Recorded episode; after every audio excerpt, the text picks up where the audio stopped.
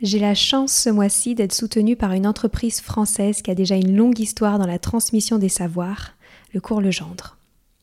On connaît souvent Cours Legendre pour le sérieux de son offre de soutien scolaire ou ses cahiers de vacances.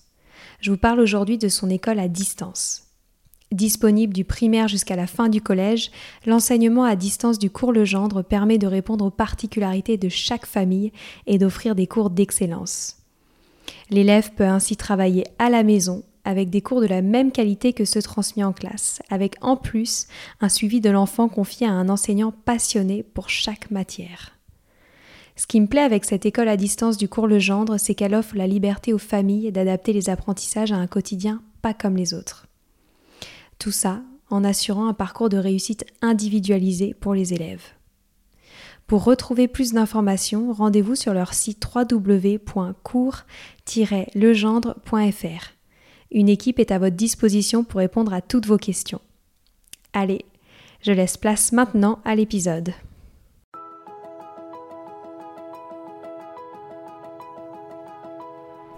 Bonjour à tous, ici Stéphanie, c'est moi, et Sylvie Descleb pour un nouvel épisode du podcast Les adultes de demain. Les adultes de demain, c'est un échange autour de l'éducation et la parentalité pour éduquer autrement. C'est aussi un livre qui s'intitule Offrir le meilleur aux enfants aux éditions Atier. Vous trouverez le lien sur notre compte Instagram et sur notre site internet lesadultesdedemain.com. Dans toutes les familles et dans toutes les cultures, on a pour habitude de célébrer un certain nombre de fêtes, chacune d'entre elles avec ses rituels et ses coutumes. Elles peuvent avoir un caractère religieux ou populaire, mais toutes ont leurs recettes et leurs traditions il est important d'avoir à cœur de les préserver et même de les réinventer, car cela va permettre d'apprécier le temps présent avec encore plus d'intensité. Toutes ces fêtes qui rythment le temps annuel nous rappellent l'importance d'offrir aux enfants de tous les âges des points d'ancrage qui vont les aider à surmonter l'impermanence du monde. Dans toutes les sociétés humaines, contemporaines ou anciennes, de nombreuses fêtes sont célébrées depuis la nuit des temps. La plupart d'entre elles coïncident avec le début d'un nouveau cycle elles paraissent indispensables à l'être humain. On peut observer que ces rituels périodiques ont pour fonction de permettre aux êtres humains de mettre en valeur les cycles naturels, comme les quatre saisons, la durée du jour ou de la nuit, mais aussi les phases de la lune, la hauteur du soleil dans le ciel.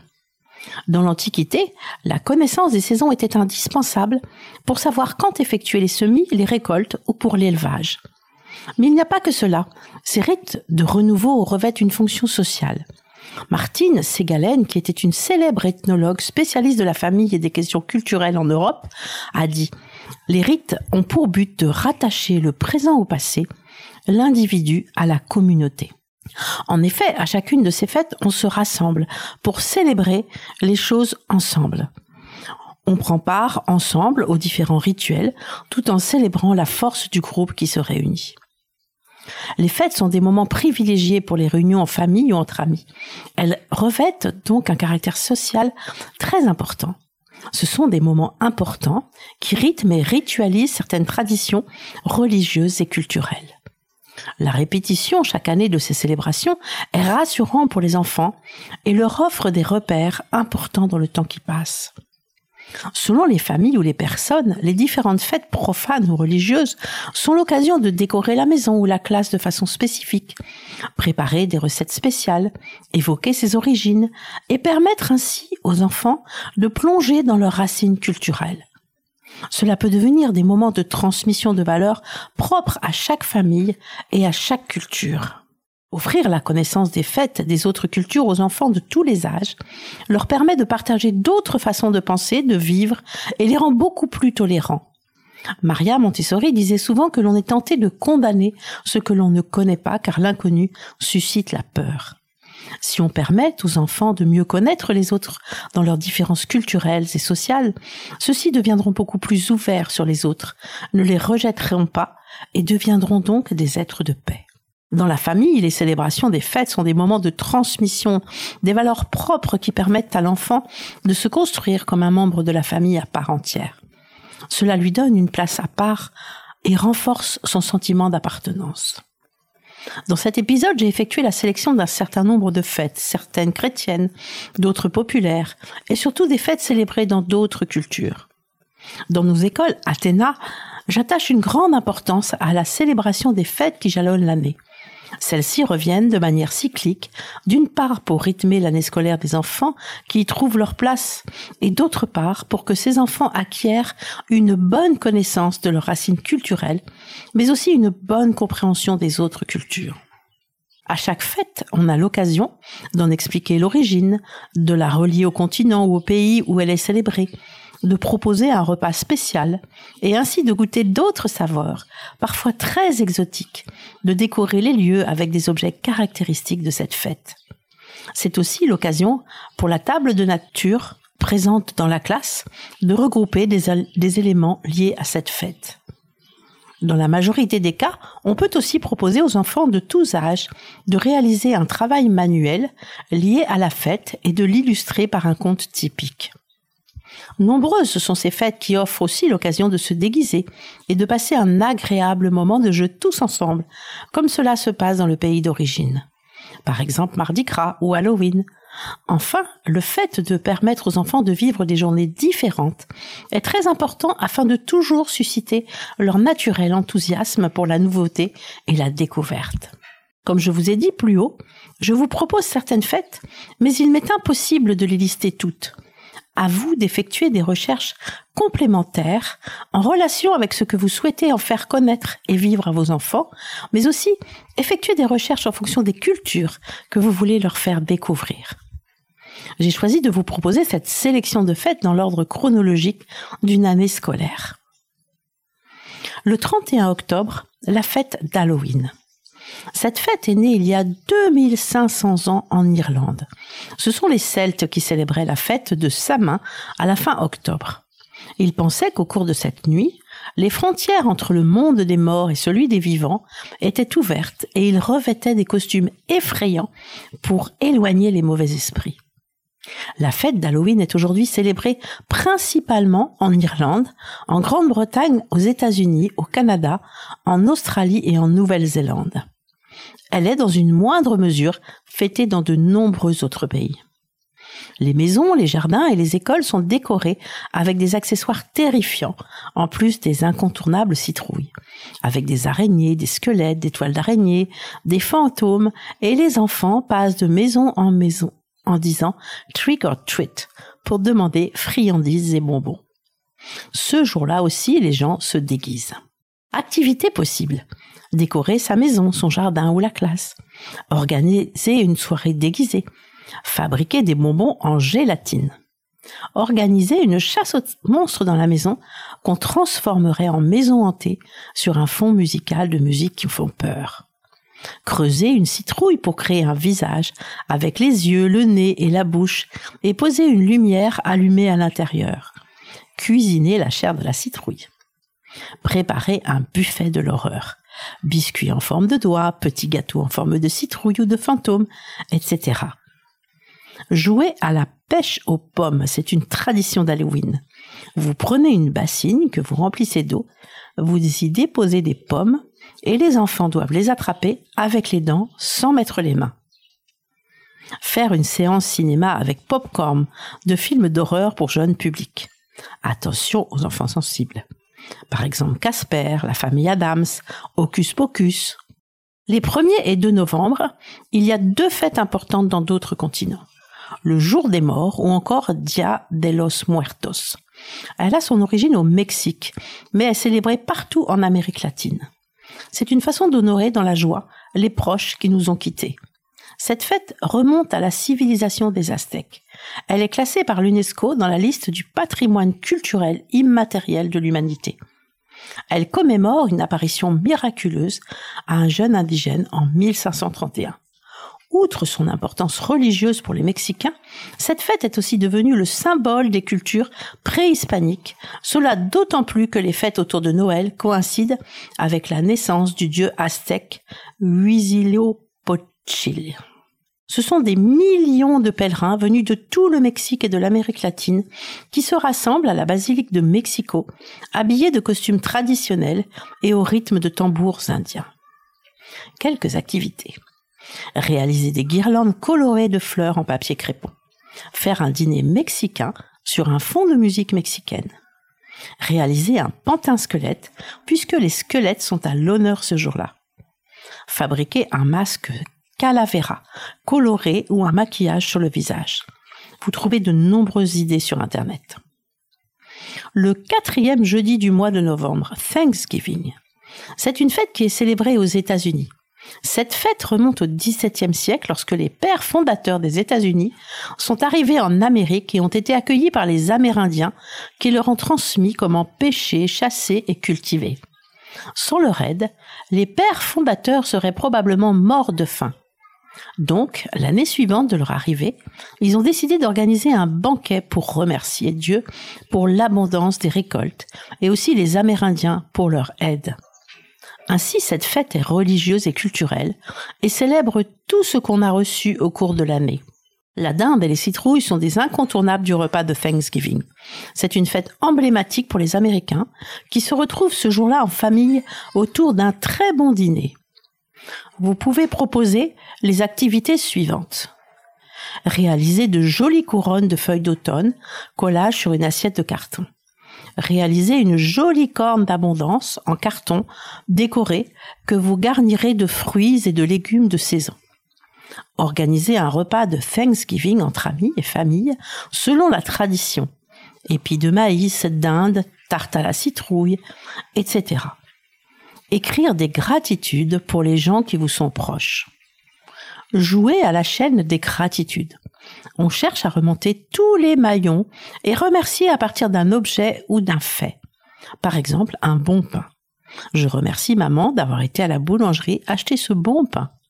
Le boulanger pour avoir préparé la pâte à pain, pétri et fait cuire ce bon pain. La bonne farine qui a été moulue pour faire ce bon pain. L'agriculteur pour avoir cultivé et récolté le bon blé le soleil et la pluie qui ont permis de faire pousser le blé et la bonne terre pour avoir recueilli et fait germer les grains. Écrire un petit mot de remerciement et offrir des petits biscuits faits maison aux personnes qui allègent notre quotidien ou s'occupent de nous. Le facteur, l'infirmier, la nounou, la maîtresse, les pompiers, etc. Le 24 et le 25 décembre, Noël, je ne je ne vais pas vous expliquer l'origine de Noël. On peut s'intéresser à Noël dans le monde de plusieurs façons. Chercher les plus beaux sapins décorés dans le monde. Cuisiner et faire des repas de Noël traditionnels d'autres pays. S'inspirer d'autres pays pour réaliser des activités. Au Royaume-Uni, réaliser des crackers, cuisiner un pudding, jouer au Père Noël secret. On tire au sort entre amis ou dans la famille pour s'offrir un cadeau rigolo dans la limite d'un certain prix sans dire qui offre et à qui. En Grèce, le 24 décembre au petit matin, les jeunes enfants grecs passent de maison en maison en chantant les kalandas. Ce sont des chansons qui racontent l'histoire de Noël. Écoutez et chantez des chants grecs traditionnels de Noël, cuisinez et dégustez Christopsomo, un célèbre gâteau aux noix. En Colombie, le 8 décembre marque le début des fêtes de fin d'année. Et ce jour-là, les habitants placent des bougies ou des lanternes devant leur maison on peut imaginer éteindre toutes les lumières et organiser une soirée entièrement éclairée à la bougie. En Italie, le 6 janvier, Befana se charge de la distribution des présents pour les enfants sages, tandis que les moins gentils reçoivent du charbon. Befana est particulière. C'est une sorcière qui passe de cheminée en cheminée sur son balai volant. On peut réaliser un masque ou un chapeau de sorcière et déguster de la panettone. Au Mexique, la tradition est de briser une pinata remplie de noix, oranges et canne à sucre. On peut réaliser une pinata remplie de petits présents et la laisser briser en famille. En Islande, le Noël islandais rime avec visite des Yule Lads, qui sont treize joyeux trolls pleins de malice. Cette joyeuse bande délurée défile dans les rues treize jours avant et après Noël. Ils rendent visite aux enfants qui ont pris soin de laisser leurs chaussettes et chaussures devant la porte. Les petits trolls espiègles leur donnent alors un cadeau, s'ils ont été sages, ou dans le cas contraire, une patate pourrie. Également, chacun des treize compères a un rôle bien défini une fois arrivé dans les maisons. Voler des casseroles, vider le frigo, toquer aux portes, piquer des bougies, etc. On peut profiter d'un soir pour chacun faire une petite bêtise rigolote dans la maison que l'on découvrira le lendemain matin. Classes de nos écoles, les éducatrices le font également et les enfants sont tout heureux de chercher la bêtise faite par les petits lutins pendant la nuit. En Finlande, la déclaration de paix de Noël. Noël en Finlande est très centré sur la famille et il existe une tradition. La déclaration de paix de Noël. Cette tradition existe depuis le Moyen Âge et n'a été interrompue qu'une seule année, en 1939, lors de la guerre entre l'Union soviétique et la Finlande. La cérémonie se déroule à midi le 24 décembre et de nombreuses villes l'organisent. La déclaration est également lue à la radio et retransmise à la télévision. On commence par diffuser l'hymne A Mighty Fortress is Our God de Martin Luther. Nous vous mettrons le lien de cette musique sur le blog du podcast www.lesadultesdedemain.com. Puis la déclaration écrite sur un parchemin est lue en finlandais et en suédois. Le texte incite chacun à ne pas rompre la paix de Noël, à se comporter correctement en respectant la loi et les autres. On joue ensuite l'hymne national. Comme activité, on peut faire un conseil de famille et rédiger une déclaration pour plus de paix et mieux vivre ensemble dans la maison. Dans certains pays asiatiques, et notamment en Chine, au Vietnam, etc., on fête le Nouvel An chinois ou Nouvel An lunaire et la fête des lanternes. Cette fête est célébrée majoritairement en Asie, mais de plus en plus en Occident, dans les grandes villes comptant des communautés asiatiques. C'est en Chine que les festivités sont les plus spectaculaires. On peut voir des magnifiques parades, des feux d'artifice, les habitants portent des costumes traditionnels et tout cela est placé sous le signe de l'animal qui marque l'année. La fête des lanternes marque la fin des festivités du Nouvel An lunaire ou chinois, quinze jours après le début de l'année. Pendant cette journée, les villes, les villages et les maisons sont décorés de très nombreuses lanternes colorées qui étaient traditionnellement éclairées à la bougie. Aujourd'hui, elles ont été remplacées par des lanternes électriques. Ce jour-là, on peut décorer les maisons et les classes de guirlandes, lanternes et toutes les décorations en majorité de couleur rouge que l'on peut trouver sur Internet. On peut aussi décider de s'habiller en rouge ou au moins de porter un vêtement de couleur rouge. Bien sûr, on peut décider de préparer un repas chinois, avec des raviolis chinois qui sont un des mets qui est toujours servi ce jour-là. On peut réaliser des lanternes en papier, réaliser l'animal de l'année en origami, faire un spectacle d'ombre chinoise. Le 14 février, la Saint-Valentin. Cette fête est célébrée dans de nombreux pays et a une place importante aux États-Unis.